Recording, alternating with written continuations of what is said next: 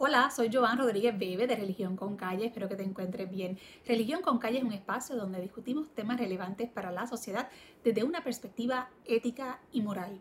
Antes que todo quiero compartir la alegría de habernos sabido indignar como pueblo para procurar una transformación como país, pero no desde la venganza, sino desde el verdadero sentido de justicia que enaltece y brinda esperanza.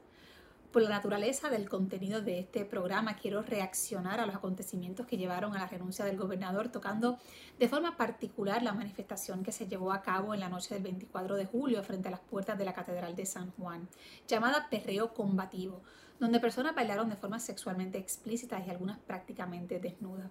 Ante esta situación creo oportuno y necesario enfatizar que la razón central que movió a todo un país a exigir la renuncia del gobernador fue el reclamo de respeto a todos los puertorriqueños, quienes hemos sido lastimados por la burla y la corrupción.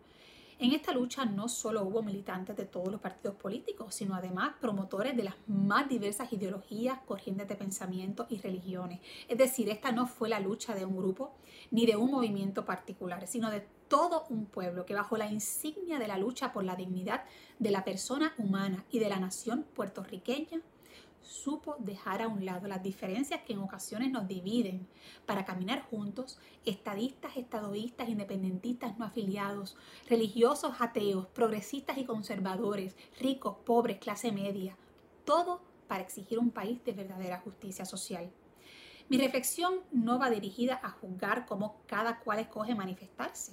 Sin embargo, sí va dirigida a señalar el deber que tenemos todos de actuar de forma coherente y consecuente con lo que se reclama. No es posible exigir respeto sin ofrecerlo. De lo contrario, se trataría de una pantomima, de una burla, de una gran contradicción que mancillaría el verdadero espíritu promotor de la lucha común que se libró.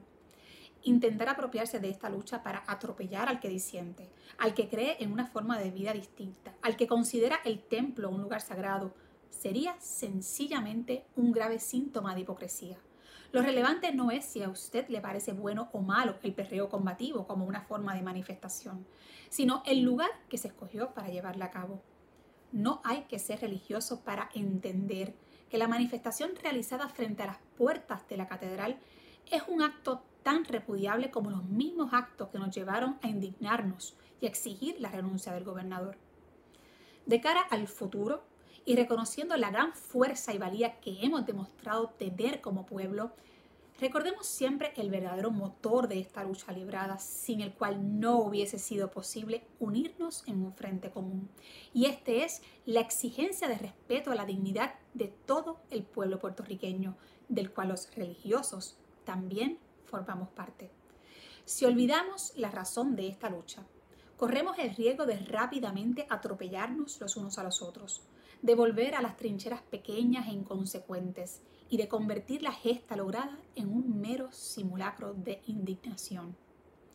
Nos queda camino por recorrer y la unidad transformadora solo podrá mantenerse si nos respetamos los unos a los otros.